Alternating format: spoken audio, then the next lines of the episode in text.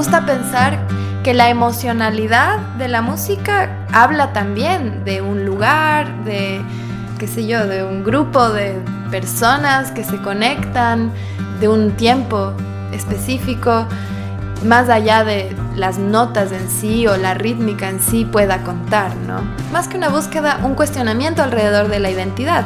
No sé, como en, en la conversación alrededor de la identidad al nosotros ser mestizos y pertenecer a un tiempo en el que estamos tan moldeados por la cultura hegemónica, ¿no es cierto? No sé, norteamericana o europea.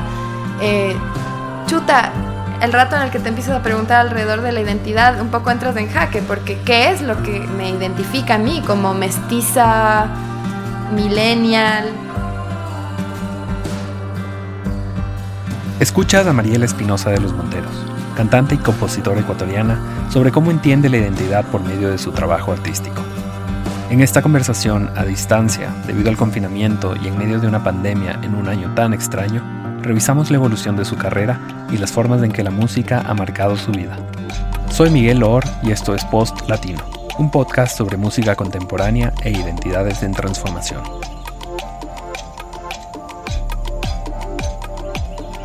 Conozco a Mariela desde hace muchos años cuando éramos niños y vecinos en un vecindario de Quito.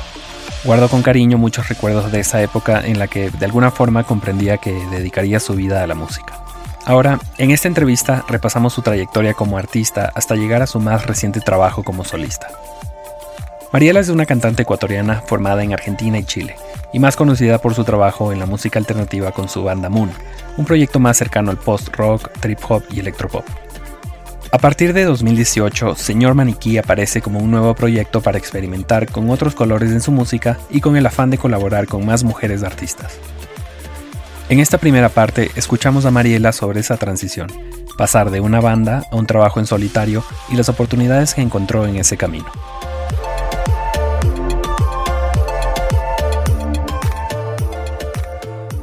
En realidad yo creo que Señor Maniquí fue el proyecto quizás no con ese nombre todavía, pero fue el proyecto que siempre quise hacer desde, que, desde que llegué a Ecuador. De hecho, mi primer EP como señor maniquí tiene algunas canciones que existían desde que yo vivía en Buenos Aires más que en Chile.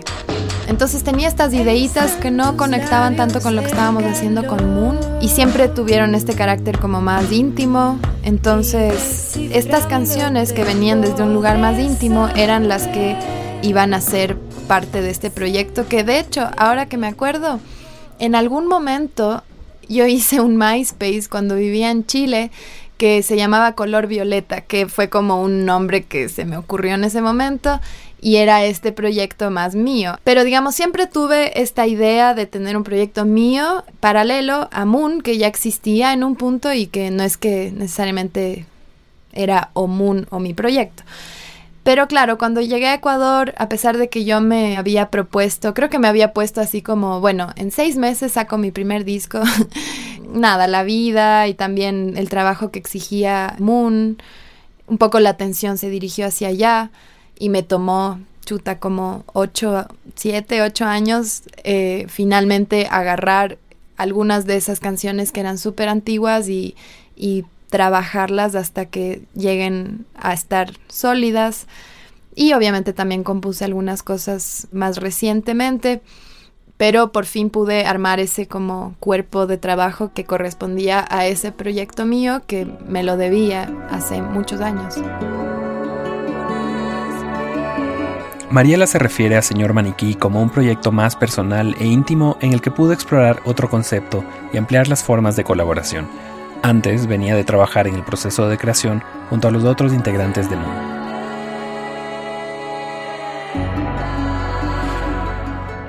Antes de comparar el trabajo con Moon, la principal razón por la que esas canciones, las primeras canciones que saqué con Señor Maniquí, fueron de Señor Maniquí y no de Moon, tienen que ver con esa intimidad, con que yo estoy hablando desde un lugar como muy mío, de mi experiencia, eso personal, y que con Moon, al ser una banda, y que realmente la creación siempre ha sido colectiva. La voz desde la que yo escribo las letras y que las escribimos muchas veces entre varios, no es tan personal, ¿no? Sí corresponde obviamente a una experiencia como individuos en el mundo, pero con una visión quizás más colectiva.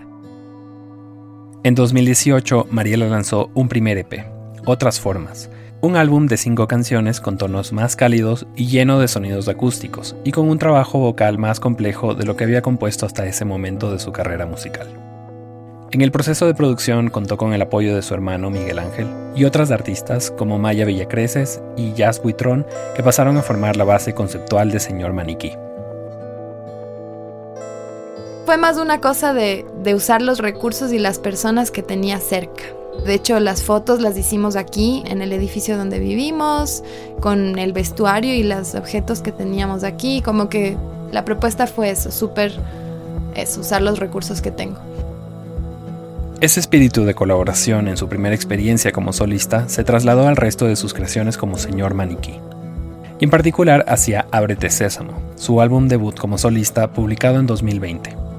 En este disco, Mariela musicaliza poemas de escritoras como Ana María Isa, Iliana Espinel, Dolores Veintimilla y otras mujeres poetas ecuatorianas que hacen parte de una nueva búsqueda. Yo siempre he tenido esta como, no sé, como cuestionamiento alrededor de referentes, de quiénes son, cuáles son nuestras referentes femeninas, o sea, de mujeres creadoras del Ecuador. Y pensaba, no sé, como en el ejemplo Violeta Parra en Chile, ¿no? Que es una mujer compositora, bueno, artista multifacética, que es una gran referente para las mujeres, para la creación femenina en Chile y en Latinoamérica pensaba dónde está la Violeta Parra ecuatoriana, ¿no? Más o menos. Y seguramente han habido, pero la historia, hasta donde yo sé, no hay un registro de, de una mujer así. Entonces, me dio curiosidad de investigar alrededor de la poesía porque, digamos, también para tener esa excusa para justo investigar sobre un área que yo no había investigado para nada. Yo no es que soy una lectora de poesía, entonces lo vi como una oportunidad para aprender y sobre todo para aprender sobre las palabras, que yo siento que es como un área que todavía no la he desarrollado tanto, ¿no? Entonces fue, fue una excusa a la final como para conocer sobre la historia de la poesía, sobre mujeres poetas, creadoras ecuatorianas, para leer poesía y en eso ojalá absorber y aprender para después poder aplicarlo en mis propias letras. Río adentro me voy a remendar mis sueños. Tierra adentro me voy a deshiervar mis versos. Monte adentro me voy a recordarme árbol. Alquimia adentro me voy para reconocer mi medicina. Entre esas voces femeninas de Ecuador se encuentra la de Sarawi Andrango, mujer poeta quichua y que hace parte de los versos musicalizados en Ábrete Sésamo de Señor Maniquí. Si bien el álbum no pretende tener una sonoridad latinoamericana, líricamente encuentra esa relación local como describe Mariela. Me gusta pensar que la emocionalidad de la música habla también de un lugar, de qué sé yo, de un grupo de personas que se conectan, de un tiempo específico, más allá de las notas en sí o la rítmica en sí pueda contar, ¿no? Más que una búsqueda, un cuestionamiento alrededor de la identidad. No sé, como en, la conversación alrededor de la identidad, al nosotros ser mestizos y pertenecer a un tiempo en el que estamos tan moldeados por la cultura hegemónica, ¿no es cierto? No sé, norteamericana o europea. Eh, chuta, el rato en el que te empiezas a preguntar alrededor de la identidad, un poco entras en jaque, porque ¿qué es lo que me identifica a mí como mestiza, millennial? Entonces, al yo leer esta poesía y de repente ver que un poema escrito por Ana María Isa, que no es tan anterior, ¿no? O por Dolores Veintimilla, que es de finales de 1800. Leo esta poesía y y me identifico con la poesía y, casi hay momentos en donde siento como, wow, o sea, pude yo haber dicho eso, no porque yo sea poeta, sino porque conecto tanto con la emocionalidad o la reflexión que está ahí escrita. Y ahí como que me cayó la teja en relación a eso es la identidad, es como un espacio invisible en el que nos podemos sentir identificados con el, con el sentir del otro o de la otra. Pero claro, como cada poema está cargado de un universo y de un lenguaje distintos, en el caso del Lumbre, eh, que fue escrito por Sarawi Andrango, que es una poeta quichua cayambi, eh, es, o sea, ese poema está cargado de una cosmovisión andina que yo no, no es que me propuse, bueno, entonces voy a usar una escala tal o voy a usar un instrumento andino, para nada. Es como desde mi sentir súper subjetivo y súper como eh, eso, subjetivo y propio. Voy a, voy a construir este universo alrededor de este poema. Y quizás desde ese lugar se pudo plasmar, se pudo haber plasmado, sí, como de, de cierta, de un espíritu quizás andino o latinoamericano, porque ya el poema venía cargado de eso, pero no fue una cosa planificada. Este diálogo entre la música de Mariela y la poesía de Sarawi se refleja en Lumbre, el tema que abre el disco del señor Maniquí. Se trata de una canción con una atmósfera envolvente y una suerte de mantra en sus versos. En esta segunda parte repasamos el proceso de creación del tema y cómo un poema se convierte en canción en el universo de Señor Maniquí. Por el poema, por cómo está escrito, a mí me remite como a una oración, como si fuera una oración, no necesariamente religiosa, pero como, como una intención o una oración que uno la lanza al universo. Mi primer intento de volver la canción fue este, adaptarla a una idea que yo ya tenía, a una idea antigua que de hecho se llamaba una oración, porque como que conceptualmente sentía que, que estaban muy cerca. Y mi primer intento fue así, como agarré el piano de esa canción, de esa idea antigua y traté de hacer encajar el poema y luego fue como, o sea, logré hacer algo, pero lo escuché y fue como, no, esto está horrible. y volví a empezar. Nada, como ya deseché el piano, agarré la guitarra. Y también otra de las cosas que me propuse en este disco fue usar distintos compases. Todos los músicos y músicas tenemos cierta tendencia a caer en algunos patrones o quizás son como nuestros primeros instintos. Y me parece que de entrada dije, bueno, voy a usar el compás de cinco cuartos. Y empecé a jugar con la guitarra. Y en eso salió esta cosa como más o sea, esta idea que, tiene un carácter para mí bastante mántrico, si se quiere. Pero también me estaba costando un poco hacerle como cuadrar en este compás. O sea, lo sentía, pero no sabía exactamente cómo arpegiarlo. Yo no soy guitarrista, entonces hay ciertas cosas que se me suenan en la cabeza, pero no me es tan fácil traducirlas o tocarlas. Y en eso me puse a escuchar distintas canciones que estén en cinco cuartos y llegué a Riverman de Nick Drake. Y me voló la cabeza esa canción y sentí que estaba en un mood cercano. Entonces tomé esa canción como un referente para el, el, arpegio, justo porque también está en un cinco cuartos. Y después ya, eso fue como un punto de partida, de alguna manera. Armo un colchón armónico, rítmico para poder cantar ya el poema que en este caso ya estaba escrito. Y a lo que voy cantando obviamente voy encontrando ciertas o voy necesitando adaptar ciertas palabras como para que funcionen bien con la métrica de la canción. Y en este caso bueno la primera estrofa sí está tal cual es del poema. La primera estrofa fue tal cual eso sí fluyó de una que es bueno, le voy a, tararear en cualquier tono. Eh, la primera estrofa es el que tu camino sea silente, que tu corazón piense, que tu voz sea paz, que tu vida sea firme. Esa va tal cual. Después la que cambié, y cambié palabras, así como... Todo esto después lo, lo iba como aprobado, o sea, fue aprobado por Sarawi, por suerte me lo aprobó. Silencio para tu saber. Deseo tiempo para crecer. Deseo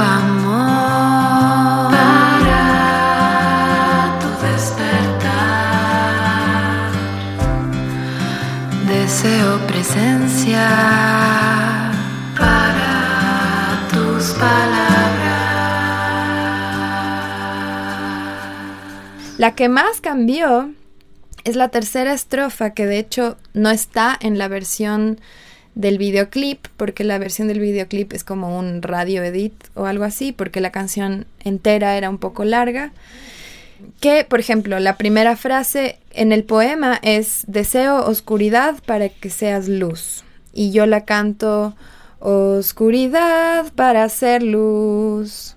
La otra es Deseo evolución para tus emociones. Y yo la canto Evolución para fluir. No, para sentir, perdón. La otra es deseo fluidez para tus pensamientos y yo lo puse fluidez para pensar. Y al final es deseo fuego para tu corazón y yo digo, yo la canto fuego para amar. Esa es la que más como que adapté, así recontra adapté.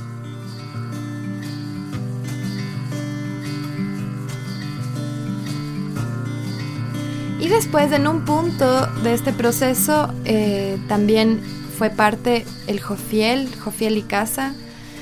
Y él, digamos, bueno, el Jofiel toca todo, ¿no? Es alguien que nació en un- una familia de músicos. Es súper jovencito, pero con él ya estábamos tocando con señor Maniquí. Y nada, la sensibilidad de él y lo abierto que está como a, a todo. eh, me inspiraba como para que me, me apoye en este proceso. Entonces, él vino un día y él fue el que hizo el arreglo del piano, por ejemplo. Que hay un piano súper lindo que hace una escala que tiene como un, o sea, es un juego rítmico súper lindo y que también le abre así a la canción. Esa la hizo él y, y fue así como, oh, qué lindo arreglo.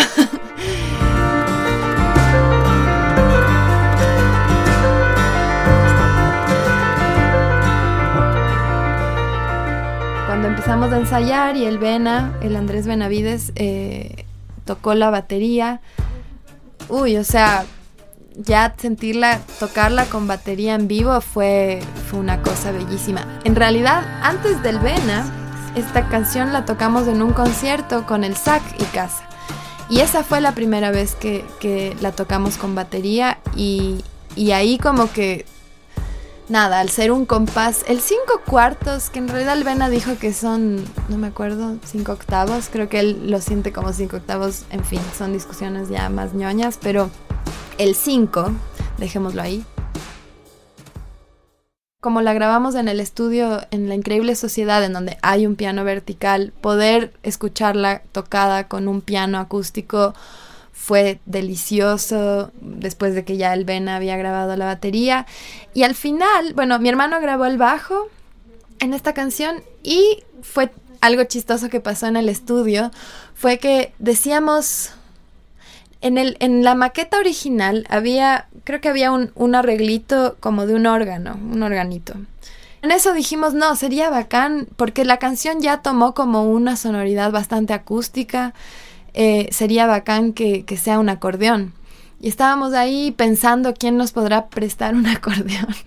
Y en eso el Pichu aparece y dice, no, pero aquí hay un acordeón, está afirmando la puerta del estudio.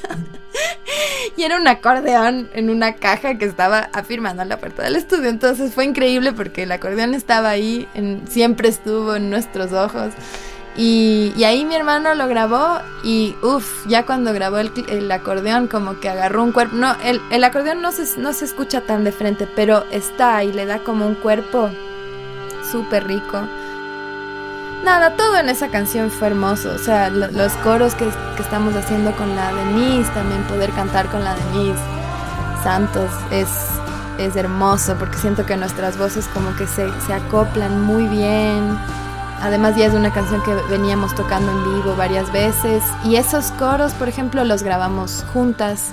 En general esta canción eh, fue una de las que fueron más fáciles de grabar. Bueno, todas ya estaban maqueteadas y, bastante como pensadas, pero, pero esta sonaba bien de una, o sea, como que no había mucho más que hacer. Ya, ya lo que íbamos grabando en estudio sin ninguna mezcla ni nada, ya sonaba delicioso.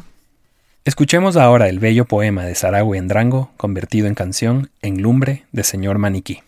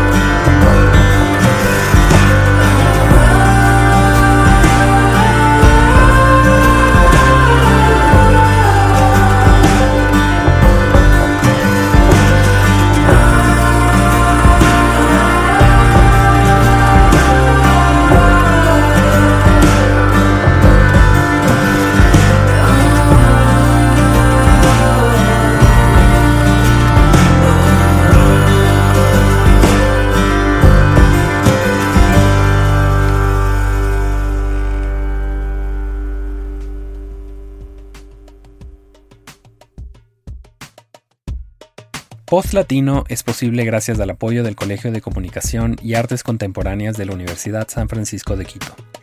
Este podcast fue producido por mí. Camila Espinosa realizó la edición, la mezcla y el diseño de sonido, y Whitney Rodríguez colaboró en la transcripción de la entrevista. La canción principal se titula Tamilla y es de Auma. El tema de los créditos es La cumbia quitapenas, Tribilin Sound Remix y es de Lascivio Bohemia. Ambas canciones aparecen por cortesía de Edmund Records.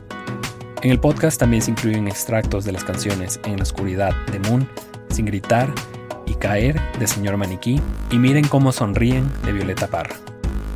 Por último, quiero hacer un agradecimiento especial a Mariela Espinosa de los Monteros por su tiempo y compartir con nosotros la sesión de grabación de Lumbre. Mi nombre es Miguel Or. Gracias por escuchar y hasta una próxima edición.